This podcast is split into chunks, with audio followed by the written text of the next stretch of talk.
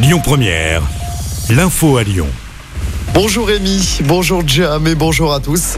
Emmanuel Macron va parler à 13h. Ce sera sa première prise de parole après l'adoption avec le 49-3 de la réforme des retraites et le rejet de deux motions de censure à l'Assemblée nationale.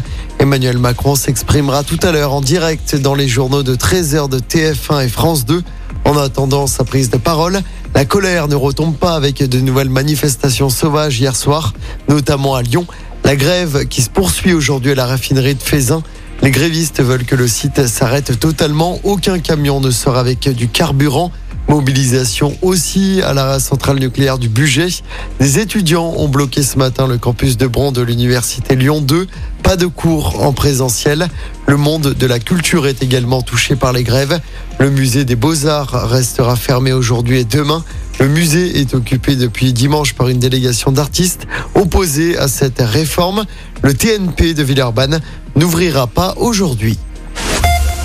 J-1 avant la nouvelle grande journée de mobilisation interprofessionnelle contre la réforme des retraites et on en sait plus sur les perturbations de demain, notamment dans les transports. La SNCF prévoit un trafic très perturbé. Le détail sera donné à 17h cet après-midi. À Lyon, en revanche, peu de perturbations au TCL. Les métros et les funiculaires circuleront normalement, fréquence allégée pour le T2, T3 et T4. Même chose sur certaines lignes de bus. On vous a mis le détail des perturbations sur notre application à Lyon, notez que la manifestation partira à 11h de la manufacture des tabacs en direction de Bellecour. Dans le reste de l'actualité, des analyses sont en cours dans un immeuble de Saint-Priest où de possibles restes humains ont été découverts lundi soir dans les canalisations d'un immeuble. L'enquête confiée à la police judiciaire devra confirmer s'ils appartiennent à Mohamed, ce jeune homme de 17 ans dont plusieurs parties du corps avaient déjà été découvertes dans une canalisation d'un autre immeuble de Saint-Priest. C'était en janvier dernier. Les investigations se poursuivent. Une nuit pour la planète. Samedi soir, la ville de Lyon participe à l'initiative Earth Hour.